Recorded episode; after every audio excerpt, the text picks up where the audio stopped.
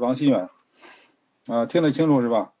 啊，那今天呢，咱们接着学习《医学三字经》。《医学三字经》呢，咱们讲到了第三篇啊，虚劳。虚劳呢，这个病呢，大家当然提起来呢，就是好像是很陌生啊。但是这个病呢，实际上是非常常见的。也就是说，我们现代人呢，呃，现代的中国人呢，对我们中医的病名呢比较陌生，这是一个非常反常的现象。因为我们这些病名呢，已经用了好几千年了，老百姓最熟悉的应该是我们自己文化里的疾病的名称啊。但是呢，可惜的是呢，因为经过这几十年的科普活动呢，我们大家熟悉的都是西医的病名，对我们中国人自己的这套病名体系呢比较陌生。像虚劳这样一个病。它是非常常见的，也就是说，我们身边很多人都是虚劳啊。如果你不了解这个疾病的名称和它的含义，就有可能你不知道怎么办，那么后果呢就非常可怕了啊！疾病呢对人的健康和生命都造成严重的威胁，尤其是虚劳这个病，它这种虚损性疾病，也可能它是一个慢性的过程，但是呢会引起大家。呃，很严重的后果啊！有一位朋友说肺结核，你看看他就不知道，所以我我说这个不是无的放矢啊，大家就是不明白啊，虚劳这病到底是什么，是吧？所以虚劳这个病呢，实际上呢就是一种虚损性的疾病，具有非常非常多的症状啊，只要是以这种虚损为主的这种病，都叫虚劳。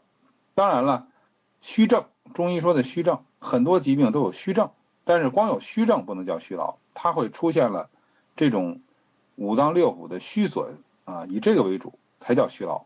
那么我们现在的人呢，不管外因内因不内外因，伤自己的内脏的因素太多了，尤其是现代人啊，现代人的话用《内经》的话，我们可以一句话叫“行乐致苦”啊，生活很安逸是吧？啊，我当然有一定生活品质的人呢，生活都很安逸，但是他的内心更加的苦。因为他的这个七情六欲啊过度，精神压力很大，生活很紧张，所以现在的人呢得虚劳的更多了。所以大家想一想，在《红楼梦》当中，谁会得虚劳？林黛玉是典型的虚劳病人。那么这个王熙凤是因为妇科病变，最后也转虚劳了。哎，而交大也好，这些劳动人民也好，他们不得虚劳。所以说，现代人呢得虚劳的就是多，因为你越来越。呃，思想越来越复杂，而这个体力劳动呢会越来越少，脑力劳动越来越多，那么这个虚劳呢肯定会越来越多。那么虚劳病呢，这个病大家一定要熟悉这个病名，因为它非常有用啊。所以在虚劳第三篇啊，就是十七页啊，一上来呢，给大家讲了很多症状啊，咳嗽、吐血、五心烦热、目花、耳鸣、口烂、鼻干、气息、食不知味。雷受、惊悸、梦遗、往来寒热、怠惰，呃，这个什么视卧、疲倦、骨蒸不寐、女子不悦啊，就女子那不来月经了，这些症状都是有可能都是劳病啊，就是虚劳这个病引起的。所以他就问了：虚劳病从何起？那么这一个身体全面虚损的病，它是怎么得的呢？从何起啊？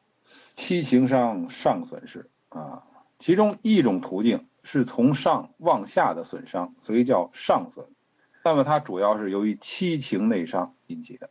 大家知道七情吧？这个最基本的知识就是中医认为啊，呃，人体的病因呢，内因、外因、不内外因。外因呢，主要是这个呃呃这个风寒暑湿燥火这些污染也好啊，或者说这个甭管说核辐射也好啊。这都是外因，是吧？气候的变化、风寒暑湿燥火，这都是外因。不内外因呢，像什么房事所伤啊，这个饮食所伤啊，呃，又是内又是外，所以不内外因。内因主要是气情、喜怒忧思悲恐惊情绪的影响啊。大家如果看的是医道传承丛书的话，你可以翻到这个正文的十七页啊，这就是医学三字经。呃，这个版本是一定是医道传承丛书啊，我我是用的是这个这个教材。呃，这个总来说吧，你翻到这个虚劳第三这篇啊，由上而下的这种损伤引起的虚劳呢，它是由于七情内伤引起的啊。它这个损伤的顺序呢，就是疾病的规律呢是什么样的呢？这是扁鹊在《难经》里头讲到的，主要是损伤它的阳啊，就是伤它的能量，从上而下，一损肺，二损心，三损胃，过了胃就不可治了，因为再往下损损哪儿呢？损肝、损肾啊，所以说呢，呃，这样的话呢，呃，他这个五脏都损了，所以过了胃。过了脾胃就没法治了。呃，《内经》中啊也有这样类似的话，叫“二阳之病发心脾，有不得引取，为女子不悦”。所以说，他二阳之病，二阳是阳明，也就是说，人的阳明如果是心脾有病了，这个人呢就会出现一些一系列症状，比如说这个女子的这种月经不调啊，现在很常见的。呃，林那个徐那个谁呀，那个王熙凤得的就是病啊。呃，这个什么月经不调啊、小产呐、崩漏啊，得的是这病。那么就是这实际上讲的也是一种虚劳，它实际上是由心肺引起的。你看王熙凤用心过度是吧？由心肺逐渐发展下来的，最后呢就到了心脾，由由这个心肺到脾，到了脾胃就没法治了。归脾汤二阳指。那么怎么治疗这种由上而下损伤的虚劳呢？用归脾汤治疗。这归脾汤是后世研究出来的方子，但是它解决的是《内经》所说的这个问题：二阳之病发心脾啊，也就是说最关键是心和脾的问题，心脾两虚啊，心血虚，脾气亏，用这个归脾汤啊，归脾汤方子呢，在书的后边是有这个复方的啊，呃，不是入三阴不好治，是过了脾胃就不好治了啊。啊，因为我们刚讲上次还没讲下损呢，上次讲下损你就知道了，不是说到了三阴经啊就不好治了啊，不是这意思。那么这个是叫养神法啊，这叫养神法，因为这个主要是伤了神了啊，就是从上而下这种七情内伤啊，这种上损的虚劳呢，我们现代人呢就是知识分子啊特别多啊，很多人啊像什么 IT 工程师啊，什么这个这个这个这个这些老板呐，高级白领啊，什么白骨精啊，是吧？白领骨干精英啊，白骨精啊，这得病往往是这么得的。下损由防为耳啊，至于说下损呢，是损它的阴，损它的物质，物质层面啊，是从下而上的，这是另一条途径了。所以说虚劳是两条途径，大家记住啊，这是规律。那么从下而上呢，一损肾，二损肝，三损脾，过了脾就不可治了啊。那再往上损哪儿呢？损心，损肺啊。所以你看，它从下往上发展也好，从上往下发展也好，只要过了脾胃就不能治了。这也是《内经》的说法啊。《内经》呢说五脏呢主藏精啊，不可伤，伤则失守而无气，无气则死矣。精生于五脏，所以我们知道精呢是人体非常细微的一种精微的物质，它主要藏在五脏。五脏呢是藏而不泄的，主藏精的。那么最终呢是藏在肾，所以说呢。肾藏精啊，五肾精生于五脏而统司于肾，所以最终是肾来管它。所以中国人为什么怕肾虚？因为肾虚了，你的精不足了，也就是一盏生命之灯的灯油少了，这这呢生命之灯就着不好了，灯油都快没了，是吧？还怎么着啊？所以说呢，最容易伤肾精的是什么？色欲过度，色欲过度以后积伤下损，导致呢肾精失守。哎，肾精失热后，精化成气，气化成神，你这个精都亏了，它没法化成气了，这人就没有能量了，没有物质基础哪有能量，是吧？精就是物质基础，人的最细微的物质，而气就是能量，所以呢，失守而无气，下极而上，逐渐往上发展，最后脾也虚了啊，再往下发展，心也虚了，肺也虚了，这人就完了。所以这个虚劳这是要命的一个病。伤元阳亏肾水，也就是说你伤肾呢有两种，一种是我们说的俗称的肾阳虚啊，就是伤了元阳虚。所以这个伤元阳呢，就是肾伤了肾气了。元阳伤呢，这个人呢就就有点像我们说的阳虚啊，困倦呐，吃的少啊，大便溏泻呀，腰疼啊，这个阳痿啊这些症状啊。呃，那么伤肾水呢，就是伤了元阴，也就是我们俗称的肾阴虚啊。元阴亏呢，就出现什么呢？蒸热呀、咳嗽啊、吐血、便血、遗精、喉痛、口疮、齿牙齿浮动，很多人牙牙根都松动，是吧？容易掉，这就是肾阴亏了，也就是也就是说肾水亏了。那么如果是肾阴亏的，吃什么药呢？肾水亏六味拟啊，六味地黄丸为补肾水之主方啊。所以大家呢记不了那么多，你就记一个补肾阴的是什么呢？六味地黄丸。至于说张景岳创的左归饮、左归丸也很好，也是滋肾阴的啊。什么三才汤啊、八仙长寿丸呐，它八仙长寿丸就是麦味地黄丸啊。都气丸呐、天王补心丹呐，这些呢都是补阴的啊。元阳伤八味使，伤了元阳，也就是伤了肾阳、肾气，怎么治？呃，八味地黄丸啊，八味肾气丸啊。这个八味肾气丸呢，原来呢，古代呢叫崔氏肾气丸，可能是一个姓崔的人创的。为什么叫八味肾地黄丸？因为它是以地黄为主，一共是八味药。它这个最早是见于呢，呃，这是《伤寒论·金匮要略》，张仲景传下来的。它这个意思呢是暖肾主水啊，不是一个补阳补养元阳的方子。呃，所以它这个本来这方子叫肾气丸啊，它也不是一个温阳的。到了明朝呢，薛礼斋、赵养奎这些人呢，用这个方子来温补命火啊，所以后来大家就认为呢，它是一个温补肾阳命门的这个主方了。张景岳呢，又创了这个右归饮、右归丸啊，也是根据这个八味肾气丸来的啊。至于说这个火不是太虚的，这个阳不是太虚的呢？可以用这个还少丹啊，如果阳气太虚了，虚的急了，就是阳虚的太厉害了，可以用这个尽孝白术汤啊。各医书记之此，也就是说，大家所了解到、一般了解到的中医呢，呃，你把这个虚劳，你说到这个啊，这个治疗说的多天花乱坠，最终也就是这些技术啊。所以大家就知道了，我们一般的中医呢，这个治疗虚劳病啊，这种虚损性疾病啊，呃，就是这个技术啊。只不过呢，陈学元老先生呢讲的特别的透彻，分两个途径啊，上损啊桂皮汤为主，下损六八味肾气丸、六味地黄丸是吧？八味肾气丸呢，现在同仁堂做这个药呢，叫什么呢？叫桂附地黄丸，因为它是六味地黄丸再加上一个桂枝，它实际上肉桂，这个同仁堂用的是肉桂。和附子这两味药，所以变成八味了。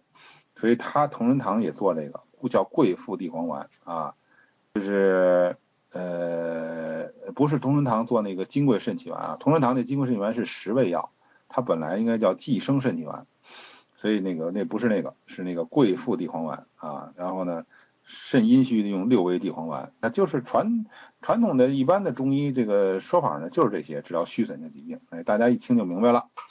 但是，这不是中医最高的理论，你要记住。所以，《医学三字经》它每一篇都是这样讲的：先给你讲一般的，大家一般运用治疗疾病的。呃，这之后呢，它讲高的，这个高的就是中医最经典的治疗方法，最经典的跟这个一般的是不一样的。大家注意啊，各医书只知此嘛，记知此嘛。也就是说，你们这些写了那么多书啊。你们这个也就是这点技术，那么更高的是什么呢？肝药调回生理啊，所以大家不要以为，哎呦，说这个最高的了啊，那一定是多么神奇的一个啊，神仙一把抓的一个什么呃什么东西？不是，就三个字儿，肝药调，嗯，调以肝药，实际上四个字儿。所以扁鹊说了，真药莫治者，调以肝药啊。就是你用针用药都治不了的时候，这边虚的太厉害了，调以肝药。所以张仲景呢是继承的这个《内经》《难经》啊，这个这些理论。因为张仲景自己说过，他转用的是这个灵素和八呃这个《内经》这个灵枢素问啊，八十一难经啊，所以他根据这个他呃写的这些书。所以说呃张仲景呢特别强调，就是虚劳病要调以肝药，又叫建立中气。所以这些呢，我们就想一下，为什么叫调以肝药呢？因为胃肝入脾，是吧？为什么虚劳病甭管上损下损，过了脾胃就不得治了，治不了了呢？这问题的关键就在于此啊！所以要想治好虚劳，你还就是要着眼于脾胃。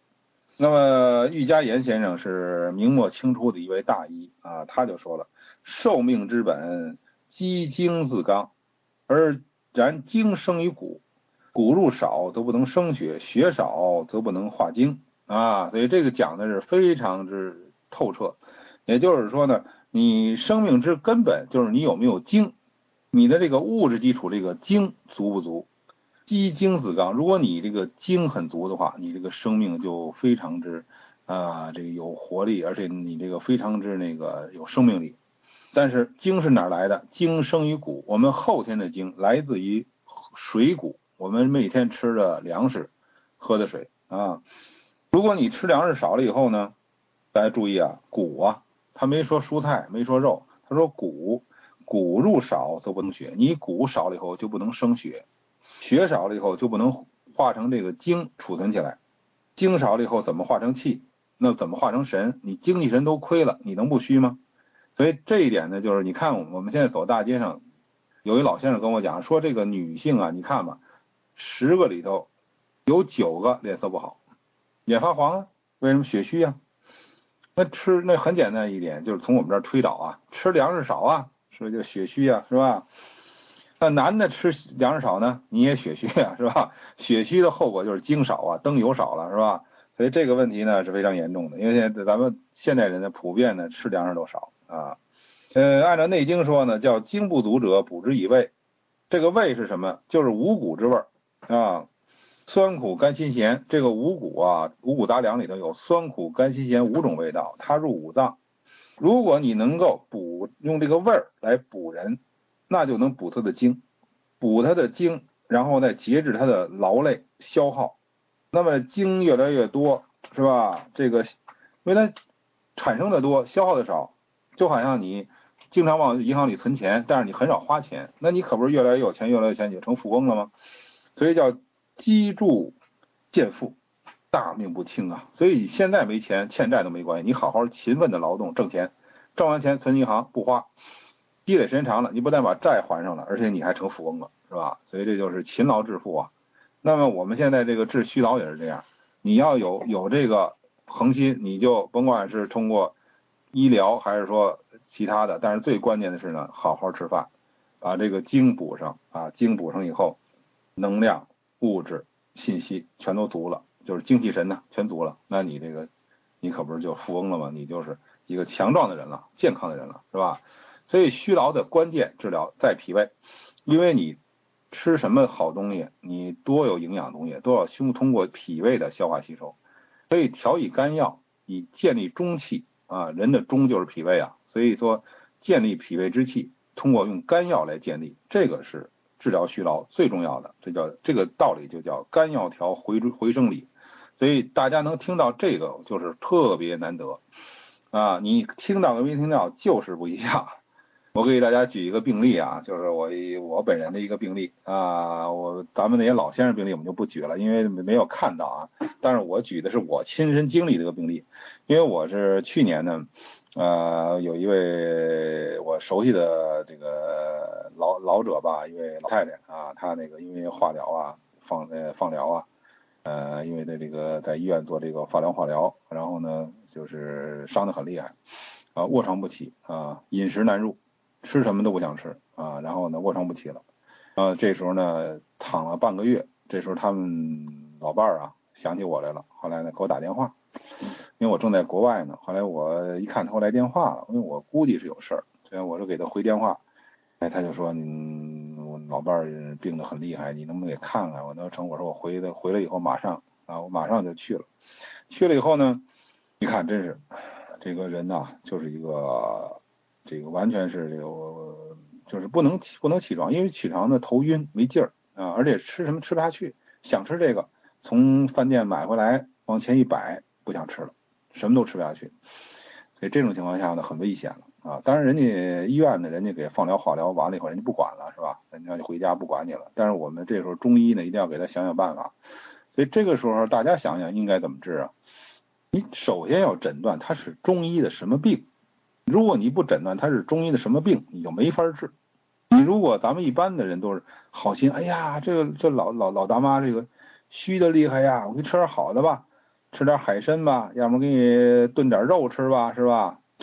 哎，当然有人说醒脾，嗯，是吧？他现在这个脾不是不醒的问题，这脾是完全他醒了，醒了他一点劲儿都没有，吃什么也消化不了了啊。您醒脾他是醒了呀，是吧？他没困呢，没困住啊，谁困着他脾了？没有人困着脾，他也没湿也没痰，是吧？都没有啊，是吧？但是他就是，他就是这个，他就是没有能力消化东西了，他没消没能消化东西，他能有劲儿吗？你想想，所以这个时候呢，就要诊断什么，他是什么病？所以大家你看，你看你们你们写这么多条，就没有一个人说他什么病的，我就再再次强调，首先要知道他是什么病，你才知道怎么治。如果你没有这种思维方式，你上来就是说这人虚就是补，你可能补的不对，因为你没有按照疾病的规律去用用药。你看啊，有这么多位朋友提了这个观点，但是没有一个指出他是什么病的。其实今天咱们讲的就是这病嘛，虚劳嘛。所以你看你们的思维方式要调整一下，就是那位朋友说的，按中医的思维方式。中医思维方式什么？理法方药，理上先得说明白他是什么病。然后再变成什么症，才能够立法，才能够用方药，是吧？理法方药。那么这个病上就是虚劳啊。那四诊合参是一个呃这个这个这个诊断之前的一个步骤。你不四诊合参，你怎么知道什么病啊？他老太太不可能你一眼一看就是什么病吧？你得给他诊脉呀，你也得问他呀，经过呀，呃，然后再看他舌苔呀，然后再再看他面色呀，然后你你你注意听他声音呢。望问切呀，这合合在一块儿，最后诊断什么病？虚劳。既然是虚劳，它一定是按照两种规律，一个是上损，一个下损。你说它是上损下损的？化疗，化疗的是上损下损，是吧？所以这个问题呢，我觉得就是呃，就是有现代的这种因素，但是它还逃不出咱们中医的规律，是吧？所以这个老太太呢，呃，就是上损啊，就是上损。所以呢。他这老太太呢，你甭管上损下损吧，你反正你伤了脾胃了，是吧？那我们就一定要建立中。实际上为什么诊断上损呢？因为他是伤了阳气了，是吧？从上而下伤了阳气了，那么就是要给他用。所以大家呢，就是要知道这一点，就是最到这个时候最关键时候，真药无效的时候，就是建立中气。所以给他开了一个方子，小建中汤啊，呃，所以咱们这个。这个书上就说了，建中汤金匮鬼，这个哪来的这个方子呢？来自《金匮要略》，《金匮要略》里给出这个肝药调回生理的这个代表方就是小建中汤啊。小建中汤呢，呃，这个方子呢，呃，它能够干嘛呢？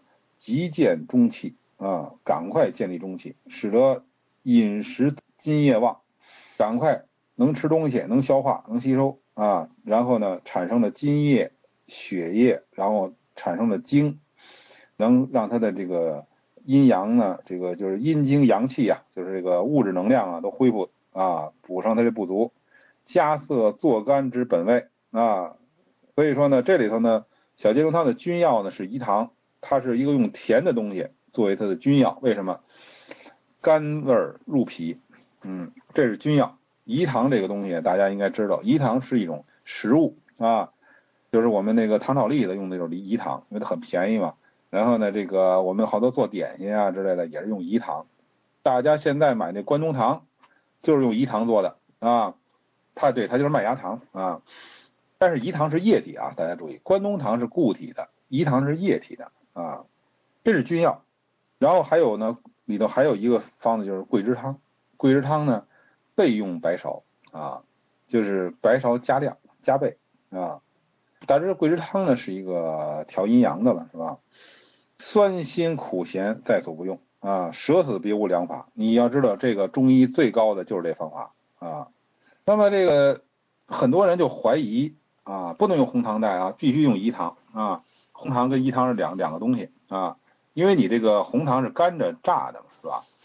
这个俩东西，两种药性。啊，呃，饴糖呢，确实是药店没有卖的，只有调料室上卖的。这个是就是很很好笑的，就是竟然这个药店呢都不预备这个都不预备这个饴糖，很好笑。所以你还它是个军药，军药的话就是不能没有的啊，没有了就不叫小建中汤了。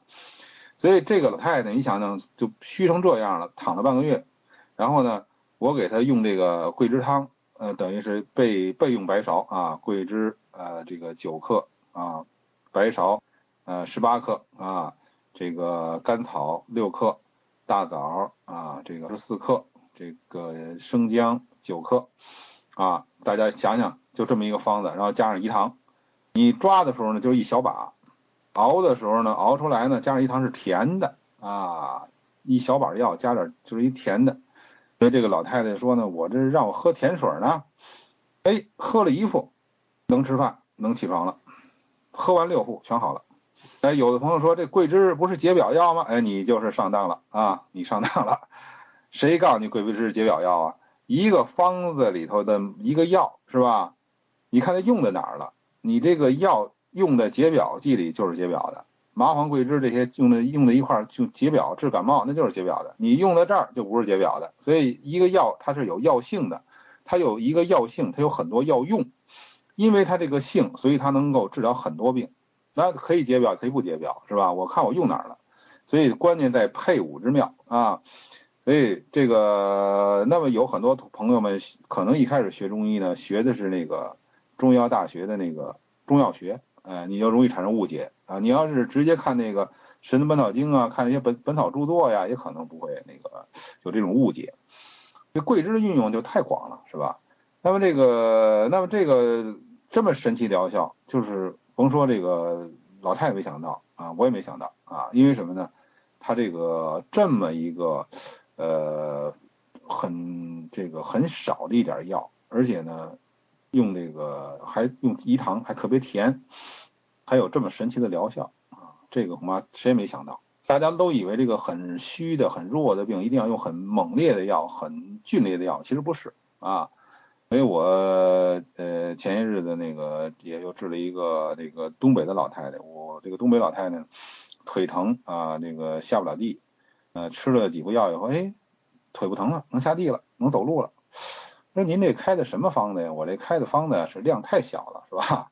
这方子还用桂枝，桂枝三克啊，这个当归三克啊，什么这个什么这个这个这个甘草啊，什么四克这个通草啊两克啊，都是这都是量特别小啊，就是那么大岁数老太太腿疼，您就开这么小的方子，对，他就得开这么小的方子啊。你要是桂桂枝。啊，你不是开三克，你开十三克不管用了，并不是说药方越大越管用，你得开的正合适。所以咱们看这个小建中汤，古人说神奇，那这是中医的最高的法，你不信不成，还真是这么神奇啊！所以我们有实际的这个经验，为什么跟大家这么讲？不是说我们盲目的相信这个这个疾病，这个这个疾病的这种治法，盲目的相信这个这个咱们这个教材。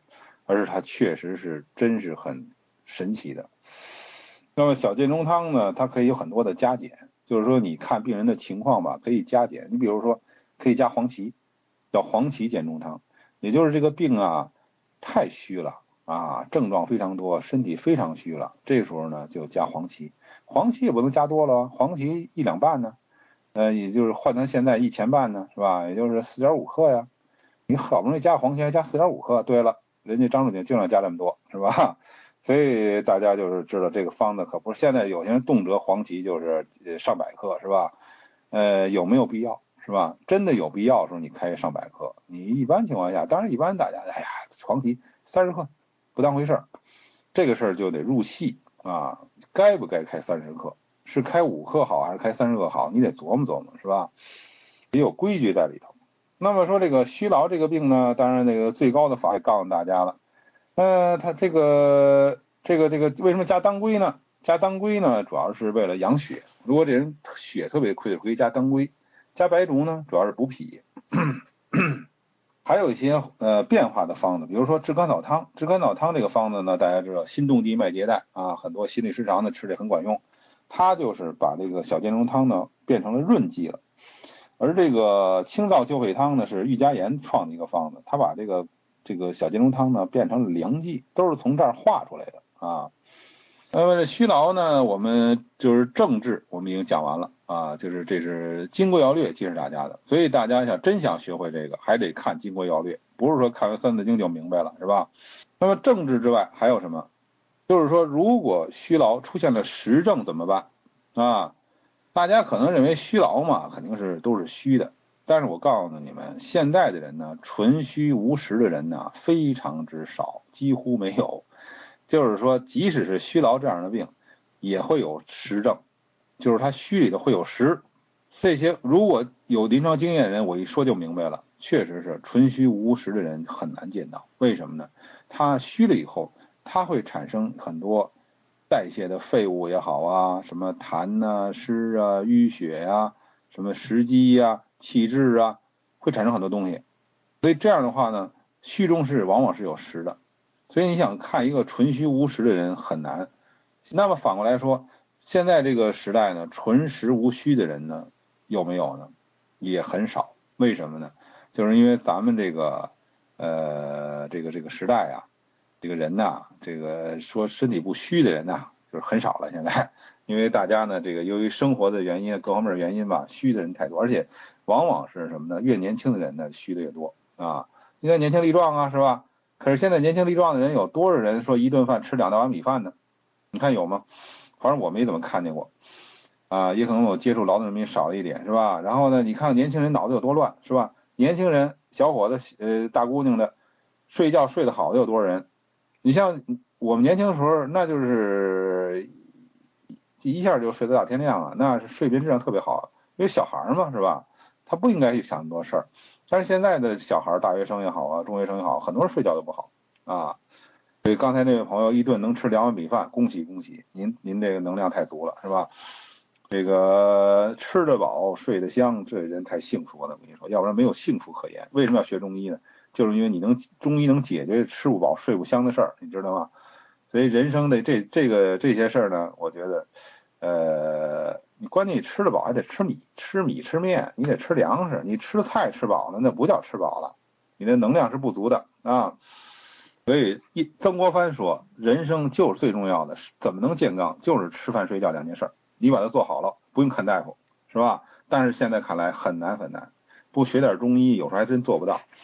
这个，所以说呢，这个我刚才说了，纯虚无实的很少。那么这个虚劳如果有实症怎么办？就非常难啊。呃就是有一朋友说了，有没有说既补虚又泻实的？哎，这儿给大家一个方子，非常神奇的，叫蜀玉丸啊，蜀玉丸风气米，也就是说。虚劳诸不足，风气百积，这是《金匮要略》的话。这种病怎么治？蜀玉丸主治啊。虚劳诸不足，虚劳这个病，这个病人还诸不足，就是很多地方全不足了，就是虚的很厉害了。他还风气百积，他有时节，有风气，有各种各样的疾病。那这一下这事多难治是吧？本身呢，为什么有风气？一种是有可能是他虚劳怎么得的，就是因为感冒没治好，受了风没治好，就是由于治疗失误。病情加重，所谓感冒不治九成痨嘛，有老有这有这句话，最后转成痨病了。所以他这个风气就没走，一直在体内。风气与正气就是有点警匪一家呀，呃，黑白道就不分了，是吧？大家呢就沆瀣一气，就这个就比较难办，分不开了啊。还有一种情况呢，就是说感受了受了外邪，也有这种可能。这种病很难治，因为你攻邪你就容易伤正，你扶正你就容易。补了邪气，怎么治呢？就是有一个丸药叫蜀玉丸，这个丸药呢，那就是太神奇了，这是上古时代传下来的，其中的道理呢就太深奥了。因为我们中药大学的创始人啊，有一位叫李仲仁先生，李仲仁先生讲这个蜀玉丸呢，能讲好几天。据他说呢，天地人的道理啊都在其中啊，这个就是非常之。奥妙无穷的一个方子啊，大家有有精力的你去研究吧啊，这个方子就是奥妙无穷，上古时代传下来的啊，当然这个丸药目前药店没有做的啊，呃，蛰虫丸肝血乙啊，这个当然我有时候用这个方子啊，我一般也做成丸药用啊，这个药店不卖，你可以自己做嘛，是吧？蛰虫丸肝血乙说的是什么方子呢？大黄蛰虫丸啊，这个是。治疗呢五劳诸伤啊，关键是什么呢？这种虚劳是内有肝血，它不是这个，已经不是那个淤血了，它变成肝血了，在体内就是已经变成干的了，就是堵在那儿了。旧血不续，新血不生啊，是吧？您这个血都堵在那儿了，那新血怎么产生？怎么运行啊？是吧？所以这个人呢就会出现一个症状，叫什么呢？肌肤甲错。就是这个身上跟鳞甲似的那皮肤，你想想粗糙到什么程度了？肌肤甲错，两目暗黑，两个眼眶都是黑的啊，暗黑的。这个女性发病的很多，为什么呢？女性有月经啊，月经呢，她如果呢这个呃不来了，淤在体内，就容易形成肝血。所以这种呢女性得的很多啊。呃，民间呢有一种叫女儿痨，就是少女啊，呃这个来月经以后出问题了，然后不来了啊，然后呢就堵在里头了，变成淤血，变成肝血，女儿痨，这非常可怕，能死人的啊。这个肌肤甲错呀，是吧？呃，所以这个呢，因为我给大家发了一个那个《三字经》的那个那个那个虚劳篇的全文，又发了一个颂文，是吧？在全文里头，就是我讲这些的，等于教材里都有。大家没有书的话，看看我发的那段。二神方能起死啊，所以这个大黄折成丸能治疗这种内有肝血的虚劳啊，因为这个病特别难治。你你要是说活血化瘀，你容易伤气血，伤正。如果你要是光补不行，补不进去，内有肝血，所以古人呢又给你一个方法，大黄蛰虫丸啊，就是这个缓中补虚，它能扶正，还能去去淤血，是吧？呃，当然不是淤血病了，这个就是皮肤的一种改变啊，不是橘子皮呀，也不是粉刺痤疮，它是肌肤甲错，这个是一般见不到啊，你们很难见到这样病例，这种病人一般都在医院呢，是吧？在民间呢，有时候你不能不容易见到，呃。嗯，皮肤就是跟有鳞甲一样那么粗糙的，一层一层的，是吧？那个那个鳞甲一样，啊，这种这病人能能有，确实有，要少。这有肝血到这么严重的程度啊，二神方能起死，所以说鼠疫丸和蛰虫丸这是两个神奇的方子啊，它能起死回生。所以说呢，风气不去，贼正气生长不容。你这个风气在这堵着，您这个正气没法长啊，是吧？你吃多少好东西也长不了啊。鼠疫丸可以去邪扶正啊，这就是一个我们同学们说有没有神奇方？有，这就是肝血不去，留心血而灌溉不周，这个心血它也运行不了啊，那怎么办呢？就是你吃多少好东西它都变不成血，那怎么办？用折冲丸啊，这两个方子这么神奇，奥妙无穷，就大家去琢磨去吧啊。所以这个虚劳这个病啊，啊，他讲的是。简单扼要啊，把这个核心的问题呀，已经跟大家都讲过了啊。你们先把这段这这段给记住啊，这个太有用了。你生活中啊遇到这种特别虚的人呐，你的用处就太大了啊。这个环少丹这个吧，很多人作为一个那个补养的药物啊，也有人呢在家里自己做的，据说吃的还挺好，是吧？所以这个方子呢，确实是有神奇之处啊。它是一个温温那个温肾补脾的药啊。那么这个虚劳这个病呢，我们就是如果要详细讲的，那得讲很长时间。我们今天因为网上讲啊，大家就是把那个最最要紧的这些颂文呐，你理解一下啊，然后记一下。所以这个虚劳这个病呢，大家今天听完这个课以后呢，你就去观察观察周围的人，你会发现。虚劳这个病呢是非常多见的啊，这个病呢历代的中医的典籍呢都有记载，而且呢，呃都有这个，呃都有这个都有论述啊。所以虚劳这个病呢，你比如说按照那个呃隋代的这个《诸病源候论》，这是关于病因病机学说的中医的专著，隋代就是政府编修的啊。这个这本书呢，就是，呃，他谈到了就是叫五劳七伤六疾，这是对这个呃虚劳这病的归类。什么叫七伤？讲的就是这个这个虚劳的成因。七伤呢叫太饱了伤脾啊，脾伤的病人就会出现什么呢？打嗝、反气啊，呃，喜卧啊，不愿意动换，愿意躺着，面色发黄啊，大怒伤肝。肝伤呢就少血目暗，血亏了，眼睛发暗啊。三曰强力入房，第三种伤的原因就是因为强力入房啊，这个防劳。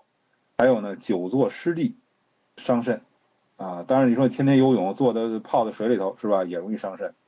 肾伤呢就会气短、腰脚痛、厥逆下冷啊。现在很多人都是这个腿脚凉啊。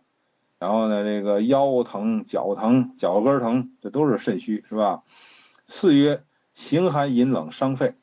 那么就是说，你看现在很多人夏天也好，冬天也好，好喝凉的，是吧？呃，然后呢，不穿太多衣服，为了美呀，是吧？美丽动人嘛，是吧？这个最后伤了肺了。肺伤呢气少咳嗽鼻鸣啊，老闹鼻炎呢是吧？老咳嗽啊。五曰忧愁思虑伤心，我们现在伤心的人太多了啊，这些情绪忧愁思虑过多是吧？老担心自己前途啊，想来想去啊，人生不满怀，常怀千岁忧啊，好像自己要活一千年似的，那么担忧啊，最后就伤了心了。心伤了以后，这人苦惊，哎呀，老一惊一乍的，体忘。老记性不好，年纪轻轻记性就不好了，善怒，动不动就发火啊，这火气大。你看现在这个大街上，呃，这个打架的那么多，火气大啊，这都是伤了心的表现呢啊。六月呢，风雨寒暑伤形啊，这个伤形呢，就是说这个形体受损了，风雨寒暑啊啊。当然我们现在呢，这个说这个。呃，冒风冒着风雨啊，然后呢，不避寒暑啊，往外跑的这种机会比较少了。可是你这个寒温不调，是吧？很多人，比如说，呃，这个都是办公室都是中央空调啊，冬天特别的冷，呃，特别热，然后夏天特别冷，这比那寒暑伤行恐怕还厉害，伤的还厉害。这个冬天呢，呃，没听说过暖气病吧？但是你夏天有这个空调病，其实冬天也有暖气病。所以说呢，这个寒温都颠倒啊，是吧？当然很多人呢，就是这个冬天呢也有受寒的时候，比如说他们不穿秋裤啊，是吧？我想学中医的人呢，这这个月份都得穿秋裤，在北方啊，为什么呢？你得保暖呢。所以这个伤了以后呢，形伤则发落，肌肤枯槁啊，面色不好啊，肌肤这个憔悴啊啊，然后这个头发也掉了。七月恐惧不节伤志，志伤则恍惚不乐，也就是说这个人呢很悲观啊。看不到前途，为什么呢？这个这个，因为他伤了志了。怎么伤的呢？恐惧啊，就是老害怕，老担心啊，老是这个有一种呃朝不保夕这种这种状态，是吧？没有说心安理得这种状态，那就坏了。所以你看这七种呢，是导致虚劳的主要的损伤啊，这是七伤。什么叫五劳呢？五劳就是说五脏之劳。他就给你讲了很多症状啊，肺痨啊，就是什么气短呐、脸肿啊，呃，这个鼻子不灵了啊，这个香的臭的闻不清楚了。什么叫干劳呢？干劳的人主要症状是什么呢？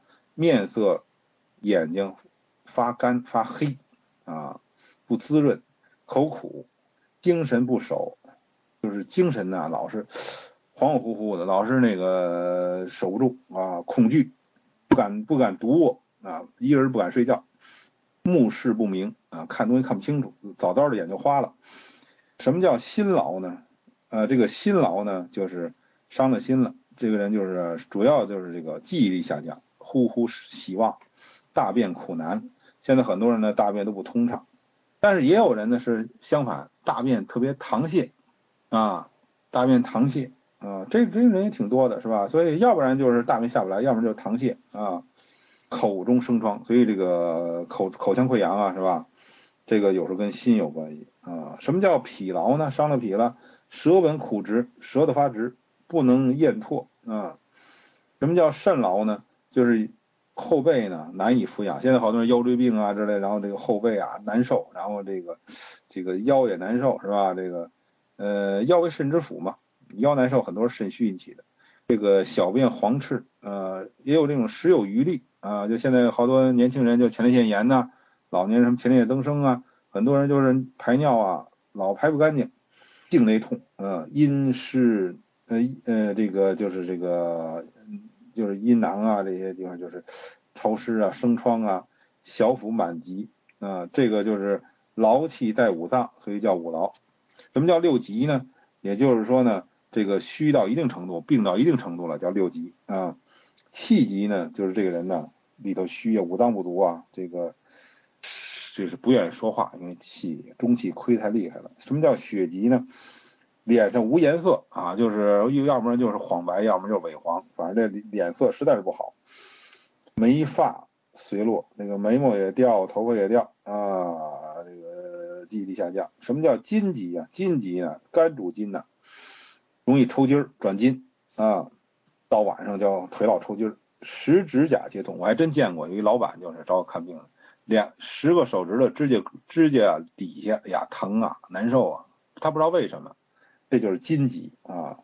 苦倦不能久立，站不了多久。其实我再补充一个啊，你这个伤了筋以后，一个什么表现呢？尤其这个两个膝关节啊，膝关节就是难受啊。这个这个我念的是那个宋朝的这个《圣济总督》，实际上就是那个在《周门元候论》里头也有啊，就是关于这个虚劳的分类啊。这个咱们那个《三字经》是没有，我就给大家补充一下啊，因为大家可能对这虚劳啊特别陌生，古人是很熟悉啊。我们现代人很陌生，我给你讲讲它大概都是什么症状啊，怎么形成的。当然，现在很多人指甲根不疼，指甲不疼，但是他那个指甲呢脆啊薄，容易那个容易裂，什么横纹啊、竖纹啊，这有点类似了，已经伤了筋了。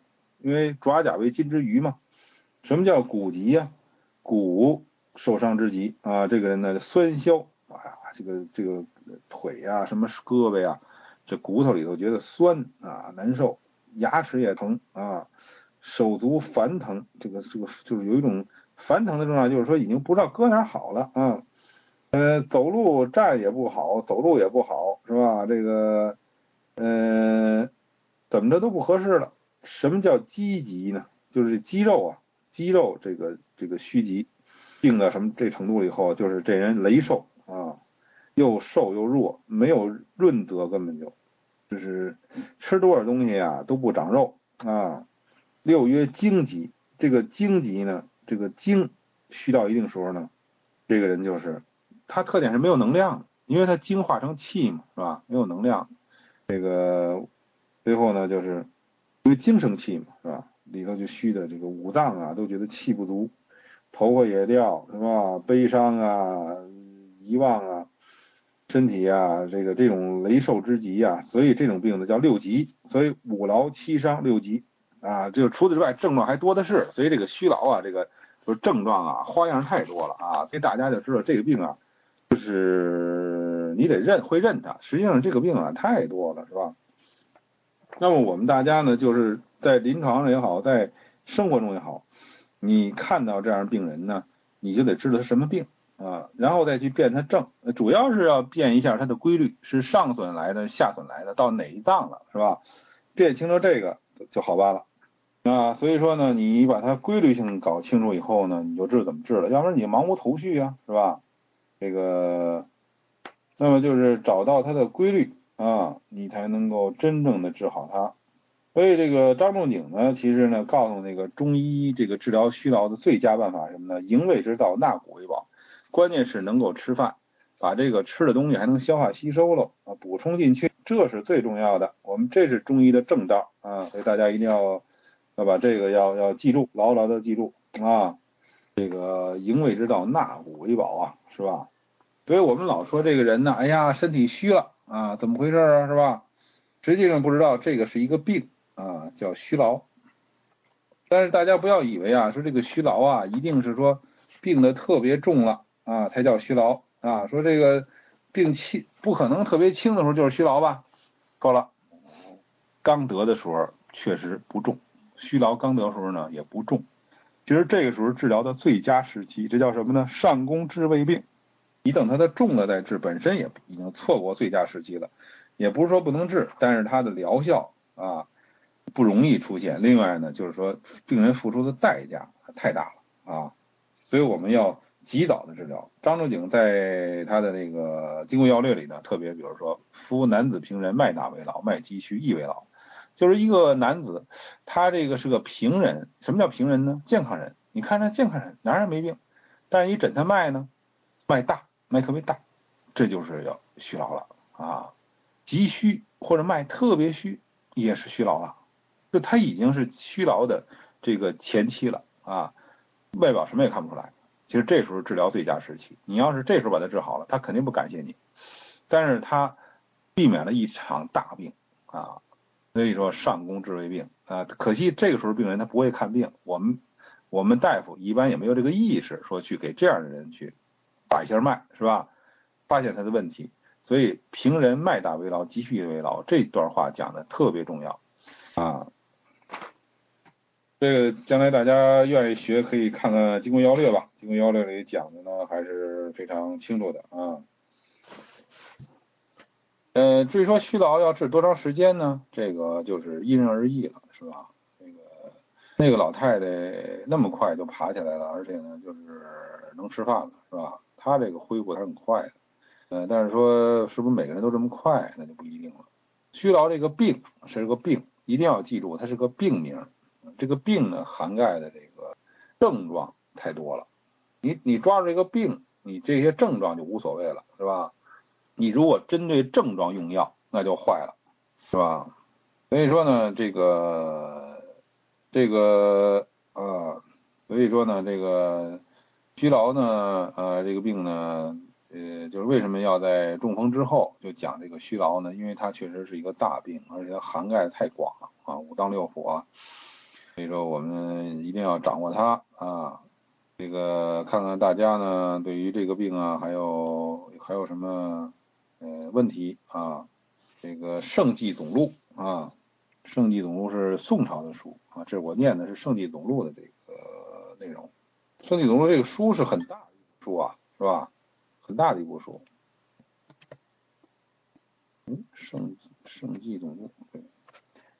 鼠玉丸刚才讲了嘛，治疗这个虚劳诸不多风体百肌嘛，周期丸治周成丸治疗这个肝血在内啊，心血不生的这种虚劳是吧？所以它针对是两种情况，这个同时吃的可能性就几乎没有啊。嗯，就是这位朋友说的这个，就是说又养阴又温阳，又驱寒又散寒热，又理气又补气，又养血又活血，就是说这个，就是说这个，呃，这个没什么病的人啊，经常吃的。啊，这个药有啊，这就是养生的药啊，是吧？至于说这个人真是有病了，那你不可能给他开这种药，是吧？因为他到底是阴虚是阳虚啊，是吧？到底是血瘀是血虚啊？你你辨辩证啊，你这个药就有一定的针对性啊，你不可能什么都管，是吧？啊，这个万用灵丹是吧？你这个，那你如果是需要养血的，你给他活血，你就给他给他血伤了，是吧？如果是气虚的，你用行气药把气就伤了，所以你就不能用那个，你就不能用那个什么呀？你就不能用这个，不能这么用了，是吧？只能说这种呃什么都管的，也就是说什么都管不了太多，是吧？那就是一个呃，应该说是一个养生的药，也就是说没病的人啊，经常吃，避免得病，然后呢能够延年益寿。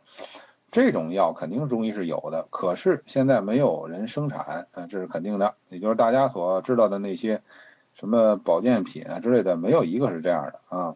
古代是有，因为它是针对人的生命规律，人到一定岁数呢，吃点养生药，防止生病，然后延年益寿啊，有确实有这种啊。所以我们就注意了，我们要治病的话，我们绝对不能模棱两可啊，是什么都开点啊。说这个这个人呢。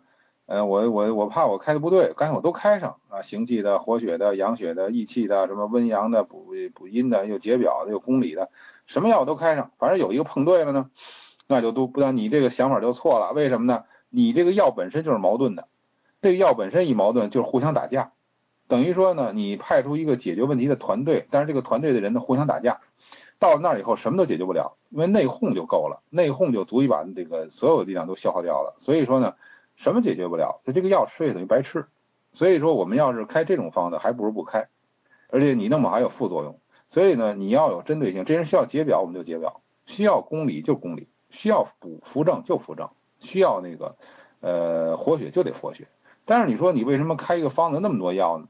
它是有机的整体互相配合的。比如说我要活血，但是我意识到它同时为什么会淤血？因为它有气滞。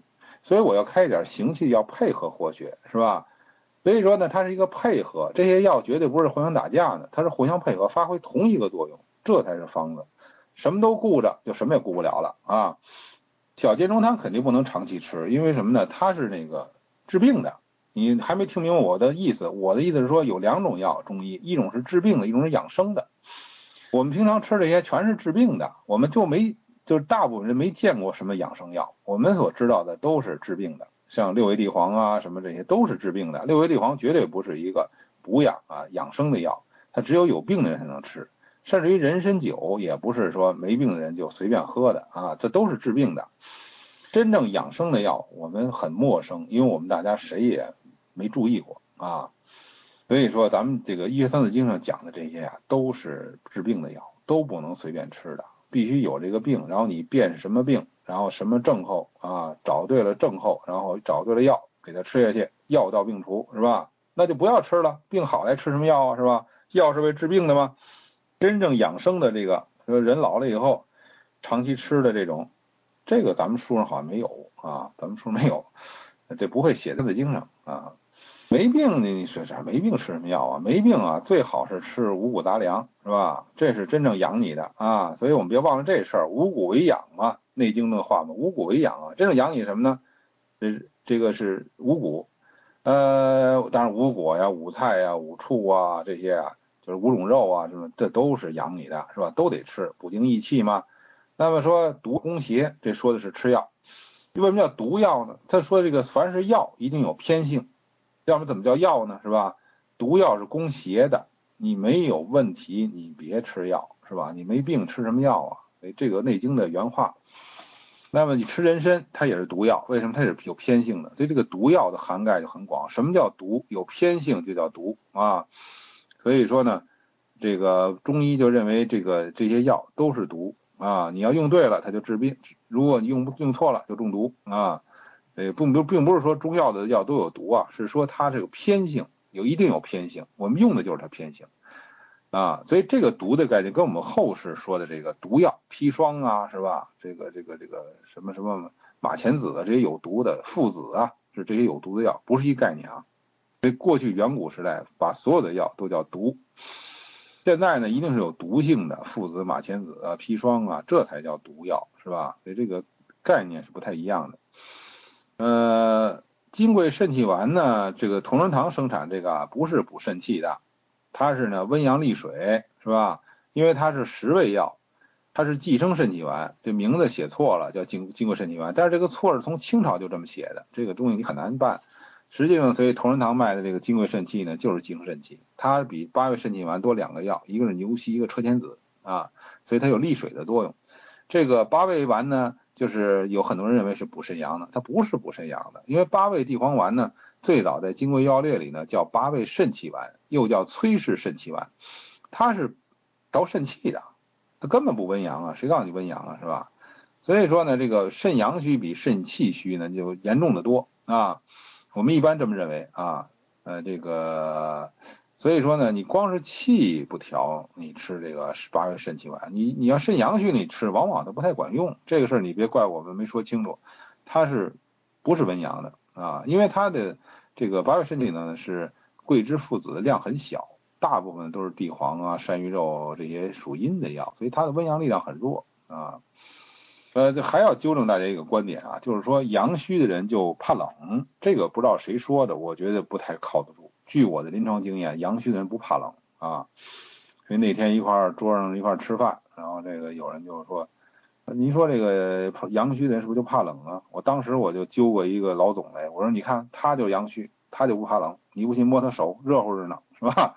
为什么呢？很简单，阳虚的人是怕冷，但是他穿衣服厚，他比我们穿的厚，所以他就不冷了。穿着衣穿那么多衣服他还冷吗？他不冷，手倍儿热呀，是不是不冷了？”就是跟我们穿同样的衣服，我们可能不冷，他就冷，这是阳虚。但是你问他怕怕冷吗？不怕冷。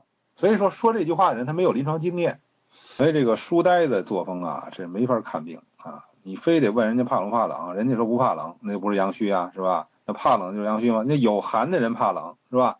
有寒的人穿多少衣服都怕冷。你像现在咱好多小九女孩子哈，呃年纪轻轻的，然后呢到冬天啊手脚冰凉。啊，穿多少衣服都暖不过来，那就是有寒呢，心寒心寒阴冷啊，有寒呢，你不驱寒，你温阳管用吗？它不是阳虚，你看它伸出舌头，舌头红着呢，是吧？脉象啊硕着呢，它还有内热呢，它有寒有热啊，所以这个金匮肾气丸呢，我就讲，我不知道大家听明白没有？金匮肾气丸呢，它实际上现在咱们药店卖的这个，它应该是叫寄生肾气丸，十味药，它不是《金匮要略》的那个肾气丸，名字起错了。但是错了上百年了，从清朝就是这样的，所以说这个东西你就没法改了，是吧？所以大家要拿这个同仁堂生产的金匮肾气丸，要当寄生肾气丸来用啊，它是十味药，不是八味药，不是《金匮要略》的那个啊。呃，养生的书啊，我一般看的都是古书，因为现代这些书吧，哎呀，这个确实是不太好，不太好看。啊，这个对不对不知道，是吧？当然比较古老的书呢，比如说这个谁，呃，陶弘景先生写的这个《养性延命录》啊，这是非常经典传统的书，我倒建议大家看一看啊，《养性延命录》，乳腺增生吃蛰虫丸，这个东西我不太理解啊，因为乳腺增生您是不是内有肝血呀，是吧？因为乳腺增生我看的比较多啊，大部分没有这个问题，是吧？那咱就不理解了啊。呃，关键您是不是虚劳啊？你想吃鼠玉丸，你是不是虚劳啊？是吧？我还不在这没法，你没因为没没见过，我也我也不知道，是吧？这个人参这个药呢，确实人参用错了，有可能就中毒啊。人参有中毒的啊。这个呃，这个就是说人参呢，你对症了，你就可以救命啊。用错了就中毒啊。至于说要不要用行气药啊？那就是看这个情况了。你怕这个人参呢补补的过于呆滞是吧？可能用点行气药，但是你别把这个人参给气给破了啊！好容易补点气，你再给破了。你比如说人开点人参，再开点莱菔子啊，那完了，那人参就解了这这个药性。那那这个人参算白吃了是吧？这么贵的药。所以养生呢，关键是五谷五果什么五畜就是五肉啊。处啊，就是五肉啊，然后那个五菜呀，这些东西来养养生，关键这个可以讲食疗。我一般呢讲养生啊，我都喜欢推崇啊食疗啊，这是最根本的。至于说这个用药来养生，这个一定要慎重。你没有传授，没有真东西，你不敢随便吃药啊。你怎么能保证你这药吃好几十年，你的延年益寿啊，而不会把你吃坏了啊，是吧？所以吃要好几十年的养生药，那这个绝对是高科技啊，不能随便乱吃的啊。呃，那么就是这个，呃，我想起来了，我是啊，那我是周日下午三点在平心堂啊讲这个养生啊，大家如果在北京的愿意听的话，你就到平心堂报个名啊。这个因为他是要先报名的，呃，这公益讲座啊，这次公益讲座它是不收费的，但是你得报个名登记一下啊，因为这个地方有限啊，所以这个这同学们如果要是在北京呢，可以去听一听。因为这个也是要强调这五谷为养，这养生一定要强调这个。冬至以后预防瘟疫啊，就是预防这个传染病啊。这个这个呢，当然了，这个这个中医有很多的方法了。最简单方法还是外用，最安全的还是外用，佩戴香囊，这是最安全的啊。因为你吃的话，万一吃的不对呀，就是容易出问题的。这个陈皮这个东西啊，啊，陈皮这个东西是。呃，确实是一个挺平稳的东西啊。就比如我们老北京四大名医之一啊，就是汪逢春老先生，那是我师祖。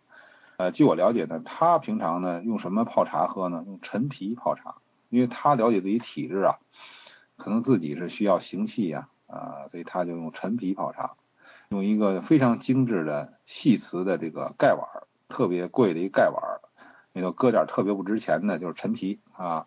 泡点水喝，不还不喝什么高级茶？为什么呢？这个最适合他，适合他的就是好的，甭管它便宜贵，你吃喝点碧螺碧螺春，有可能就喝坏了，但是你喝就喝好了。所以说呢，这个人呢，喝这个大宅门里说清心呢，有可能说的是牛黄清心啊，这个这个是同仁堂的这个名方嘛，是吧？一个著名的药嘛。其实这是宋朝何举一个方的牛黄清心丸啊，这个肯定不能随便吃的，因为什么呢？它这个牛黄清心呢。牛黄清心丸呢，它治疗的这种是这个痰热呀，这个扰心呐，这像那些中风啊一些病，这个这不能随便吃。瘦人多阴虚，这不是谁说的啊？瘦人不见得多阴虚，据我这个这个临床的经验，所以说你要是理论还得结合实际，你得看那个经验。而且后来我一看，没有哪本医学经典上说瘦人多阴虚啊，是吧？这这这个哪来的不知道。所以这个是我我倒是觉得现代人多阴虚，不是瘦人多阴虚，现代人多阴虚。那胖子阴虚得不少，是吧？为什么现代人多阴虚呢？成平之日，这个天下太平的时候，就是容易阴虚。那么越是战乱的时候，越是天下比较乱的时候啊，越是阳虚的多啊，这是一个历史的规律。所以咱们现在是太平年间啊，成平日久啊，是吧？好几十年了，就是阴虚的多呀。所以临床上你看阴虚的就是多，什么叫阴虚呢？就是物质层面不足了，就叫阴虚；能量层面不足了，就是阳虚。这很简单，跟大家解释一下。比如说气虚了，那属于阳虚啊，因为你气就是能量嘛，能量不足了嘛，是吧？那你说阴虚，什么精亏了，那就属于阴虚啊，是吧？呃，这个如果呃这位朋友想用医学三字经教小朋友，完全可以啊。教小朋友跟咱们大家学呢不太一样，我们是成年人，我们要理解着学。小朋友呢先背诵，先把它印在脑子里头，尤其是十三岁以前的小孩，你让他背，他记忆力很强，他什么都想。你不教他这个，他会背别的，比如他背广告。你成天让孩子看电视，他就背广告啊。所以说他这个记忆力很强。那我小时候呢，我小时候也是好背，是吧？那时候没人让我背《一学三字经》，是吧？我我能大段的背这个广播电台的那个节目，大段背下来。为什么呢？没得可背呀！你你你没人让我背《一学三字经》啊，是吧？所以你现在的孩子，如果你让他背这个三个字三个字让他背，很适合他背，而且他记了，他一辈子受益啊！当然，很多人提倡背这个呃《三字经》啊、《百家姓》啊、千字文啊，什么背点《论语》啊，啊，这确实是你背下来，他这很容易，对他小孩来说很容易，而且终生受益，因为这个到他脑子里头，他就会起作用啊。但是呢，还是要给小孩讲一讲，你不能一点都不讲。你怎么讲呢？按照他适合的这种能理解的给他讲，你不能讲太深了啊。所以说完全不讲也不行，但是首先要让小孩给他背下来，让他其他太深的呢，让他以后慢慢理解。属于药很复杂很大这个方子是吧？但是他为什么不打架？这个药还能够形成一个精神，一个一股拧成一股绳，起一个作用。这就是属于完奇妙之处。我不是跟你讲，李仲仁先生他要讲这属于完，他要讲好几天，天地人的道理都在其中，非常啊，这个呃，所以说呢，呃，这个我觉得大家呢琢磨去吧啊，反正奇妙，非常奇妙的。当然我也用过，确实效啊，这种情况效。实际上我们现在俗称的这抵抗力这种身体啊，有老感冒啊，你说这吧，他老感冒，你说你给他补吧，老感冒，你感冒时肯定不能补，补不了了。可是你吃了这个呢？提能力以后呢，他就感冒了。所以这种这种虚人呢，就是易感意外感的虚人呢，吃这个确实效果好。那车前草这明显是治病的，是吧？它是一个这个中药里的就是清热利湿湿的一个利尿。这个吃呢，除非你有这个病啊，要不然这个吃容易吃偏了。所以大家一定要理解这个药不能天天吃，有病再吃，吃好了就别吃吧。中医也不讲终生服药，他中医终服药这这个句话嘛？没有。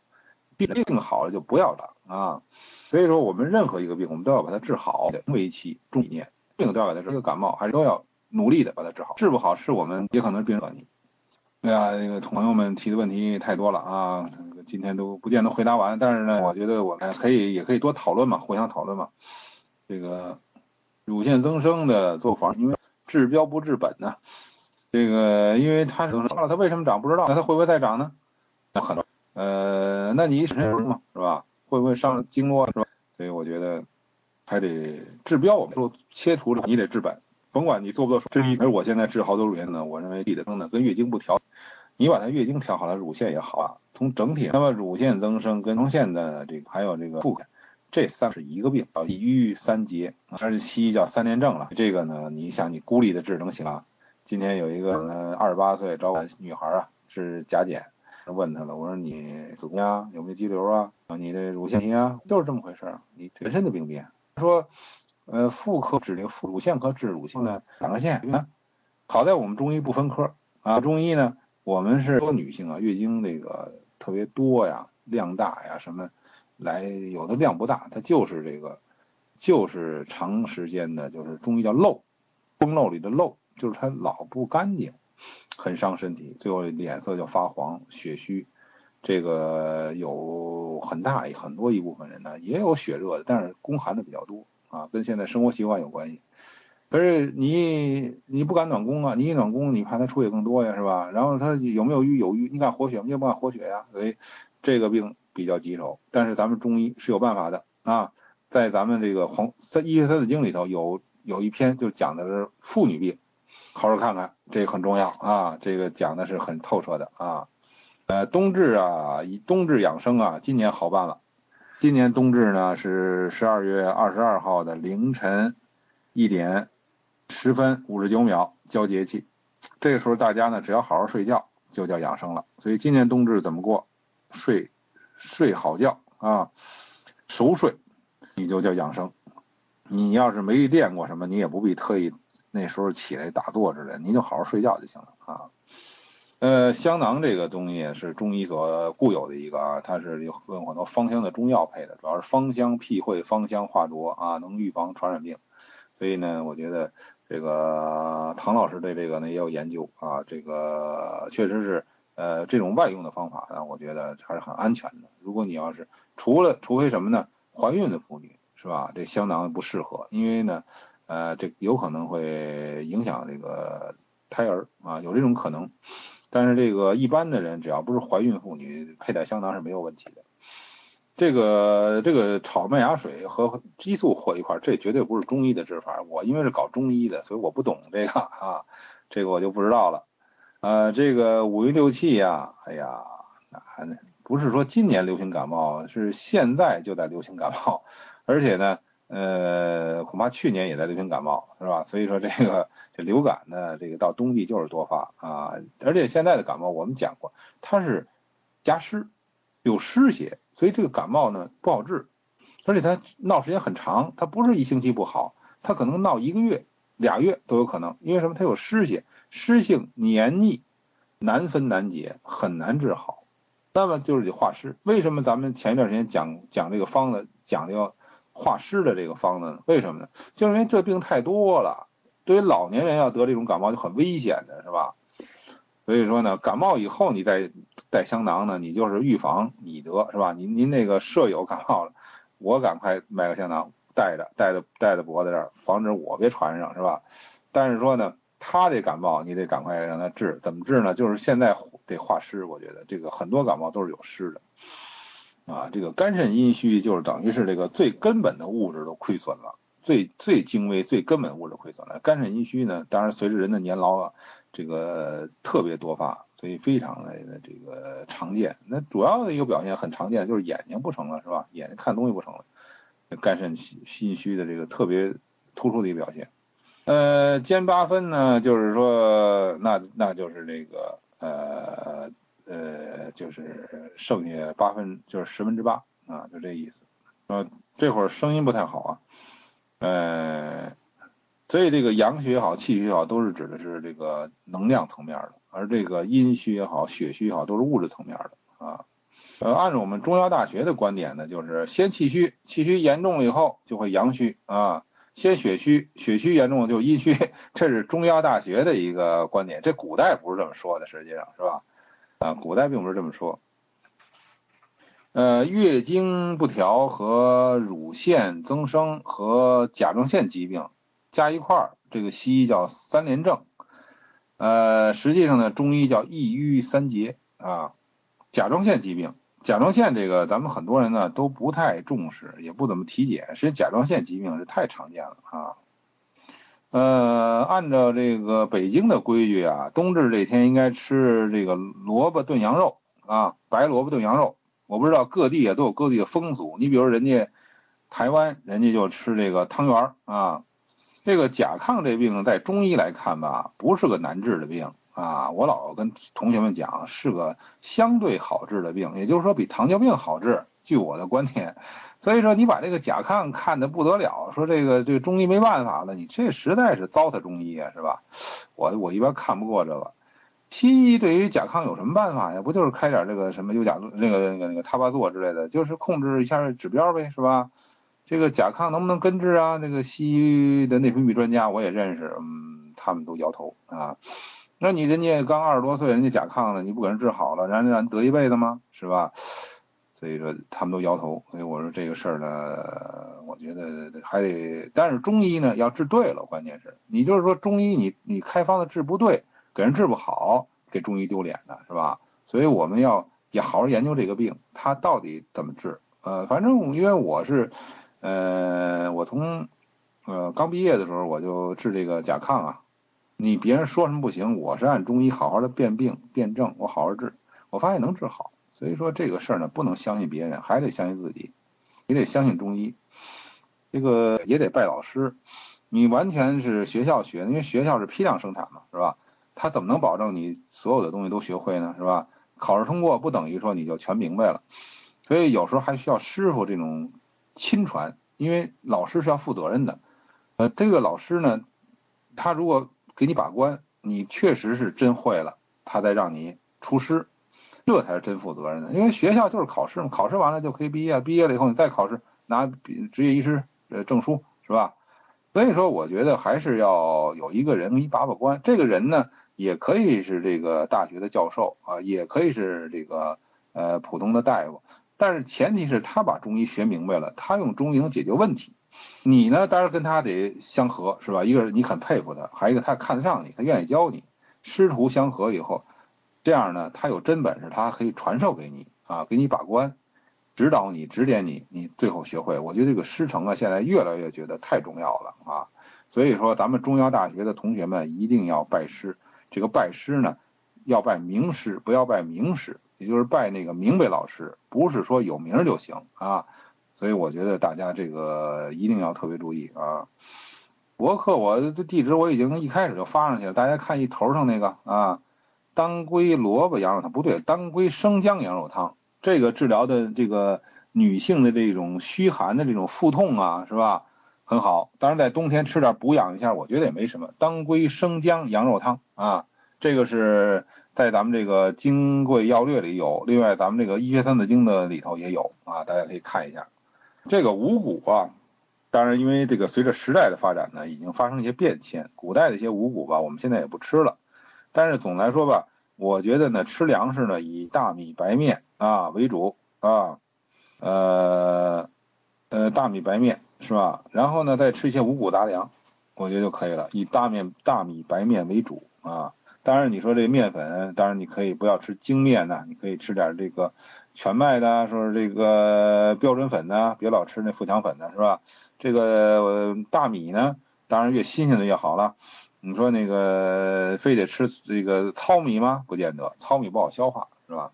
你这个，呃，我因为我在北京，我是在平心堂。如果大家联系，你可以看我博客吧，博客上有这个坐诊的联系电话都有啊。啊，这个刚才我说这喝陈皮这位呢，就是老北京的四大名医之一。老北京四大名医是施金墨、肖荣友、孔伯华、汪逢春。汪逢春老先生就是喝陈皮的啊。他的体质，他是南方人，他到北京来，他为适应北京的气候啊，他认为他喝陈皮好，就喝陈皮是吧？